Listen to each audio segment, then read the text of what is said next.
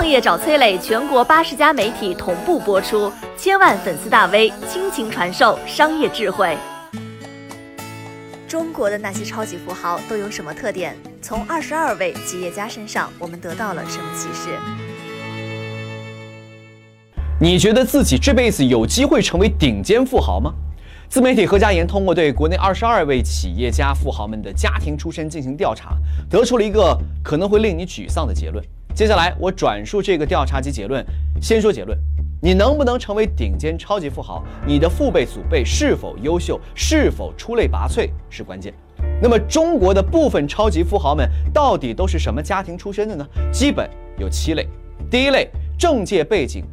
万科创始人王石，父亲曾是郑州铁路局的副局长，母亲曾是郑州火车站的副站长。前岳父王宁也是广东省原来的省委副书记。联想创始人柳传志，父亲柳谷书是新中国第二号律师证的持有人和中国知识产权事业的开创者。福耀玻璃创始人曹德旺，曾祖父曹公旺是福建省福清县的首富，父亲曹和仁是三四十年代的上海滩富商。上海著名的四大百货公司之一的永安百货的股东。第二类家族文化当中有经商传承。国美创始人黄光裕，祖父是大地主，外祖家庭是泰国著名的侨商，父亲黄昌义是入赘女婿，曾经当了自由学徒，后来做小生意。母亲曾婵珍经常给黄光裕兄弟讲祖辈经商的故事。京东创始人刘强东，祖籍湖南湘潭。曾祖父移居苏北，在京杭运河上做货船生意。祖父曾经是资本家，父亲呢是跑船的个体户，在八十年代初就拥有自己的货船。美团创始人王兴，他的祖父是中学教导主任，祖母是解放前厦门大学经济学的毕业生，父亲王苗则是福建省龙岩市的水泥大王，亿万富豪。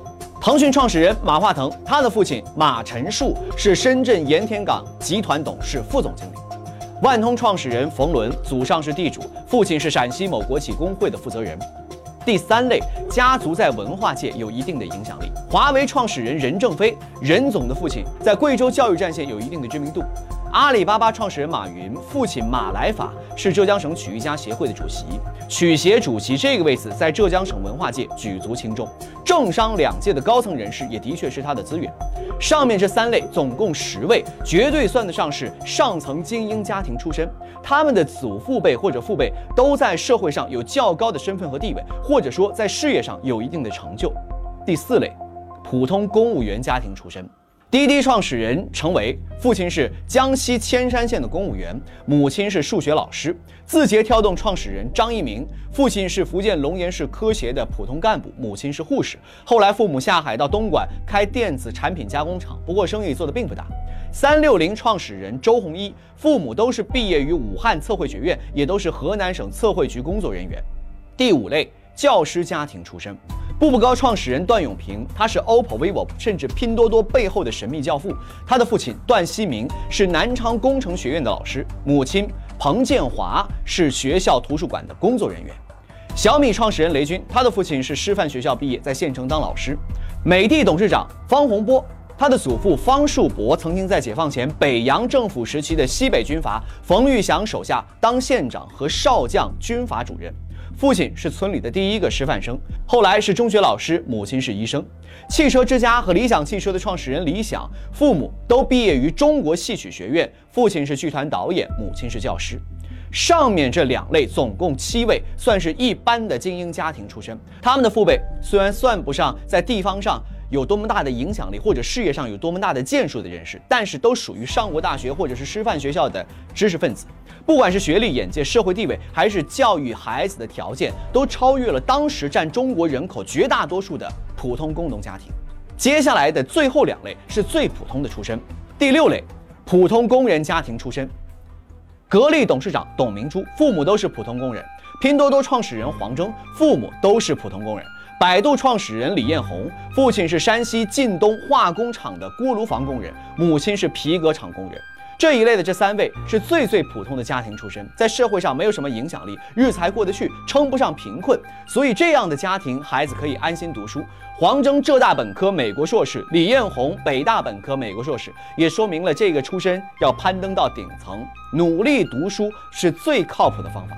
而他们在创业上也基本得不到父母的帮助。第七类，贫困农民家庭出身。新东方创始人俞敏洪，贫下中农家庭出身，父亲是木匠，母亲是生产队的妇女主任。八十年代开办工厂，成为万元户。比亚迪创始人王传福，贫困农家出身，父亲是木匠，在王传福十三岁的时候去世，母亲是普通农民，在王传福十五岁的时候去世。哥嫂做小生意，供王传福读书。最后这一类的这两位，真正算得上是贫困家庭，小时候过过很长时间的苦日子，学生时代还要帮助家里干农活。但这个层次家庭的孩子，唯一的一条路径就是读书。渔王两个人都是靠拼命苦读，在八零年代就考进了著名大学，改变的命运。俞敏洪北大，王传福中南大学，他们的祖辈父辈对于他们后来的创业没有任何的帮助。总结以上二十二位超级富豪的七种家庭出身，你会发现一个真相：第一，精英家庭相对容易出超级富豪。这二十二位超级富豪精英家庭出身的有十七位，占了百分之七十七。其中上层精英家庭又比一般精英家庭更容易出超级富豪，比例是十比七。上层精英家庭在中国人口中的比例恐怕不到千分之一，所以这些家庭的孩子成功的概率比其他家庭要高出很多倍。第二，工农家庭是很难出现超级富豪的。二十二位超级富豪出身工人和农民家庭的只有五位，占比百分之二十三，其中农民家庭出身的更是只有两位。算上中国几亿农民的巨大基数，这个比例真的是少得可怜。工农出身的几位超级富豪，一般都是遇到了贵人，或者是自己通过求学掌握了一流的技术，才走上了成功之路。比如说，董明珠遇到了朱江洪，同时他自己在销售上极具天赋；黄峥遇到了段永平，而且他的计算机水平出类拔萃；李彦宏是网络搜索的技术专家，俞敏洪是英语培训的专家，王传福是电池技术的专家。只有这样，才能弥补家庭背景的缺陷，或者是避开这个障碍。第三，纯粹务农为生的家庭是很难出超级富豪的。在何家岩给出的样本当中，家庭以种地为生的一个都没有。就算是俞敏洪和王传福都是农民家庭出身，但是也不是纯粹的务农。他俩的父亲都是木匠，属于农村里的手艺人，这比纯粹的农民条件更好一些。当然了，如果我们放眼全国，总能够找到特例，只是说这样的例子太少太少，也说明农村孩子在财富上获得超级成功的概率太低太低。对于真正靠务农为生的家庭的孩子来说，这样的统计结果真的非常的苦涩。那为什么会出现这样的结果呢？超级富豪的成长需要家族的积累和传承，家里几代人经商或者父辈已经站在社会的一定位置，那都是积累。即使是普通的公务员或者教师家庭出身，他的父辈也往往已经是他们所出身的村子里第一个走出村子的，说是百里挑一也是不为过的。他们自身的成就也许不是特别的高，但是已经足以给后代一个远超普通工农家庭的平台。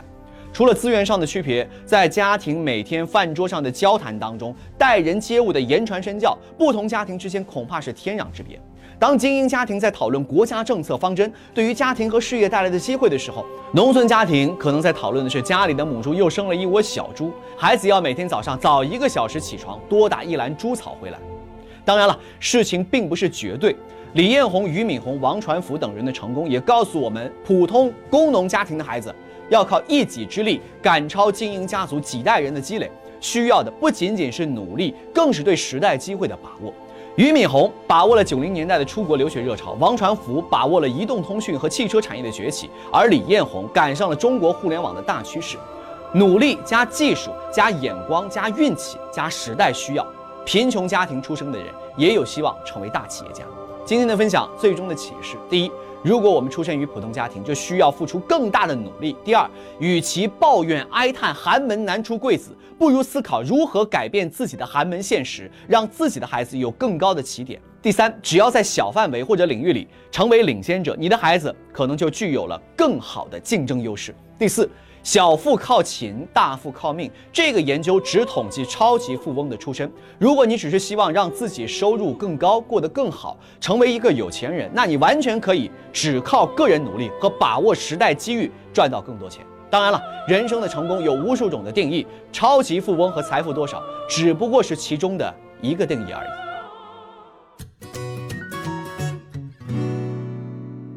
你好，我是松南，是崔磊的合伙人。包括抖音、快手、百度、阿里、腾讯等等这些互联网公司，都曾经邀请过我们去分享创业方面的课程。我们把主讲的内容整理成了一套音频的课程，里面包含了如何创业、如何做副业、优质项目的剖析等等，相信对你会有所帮助。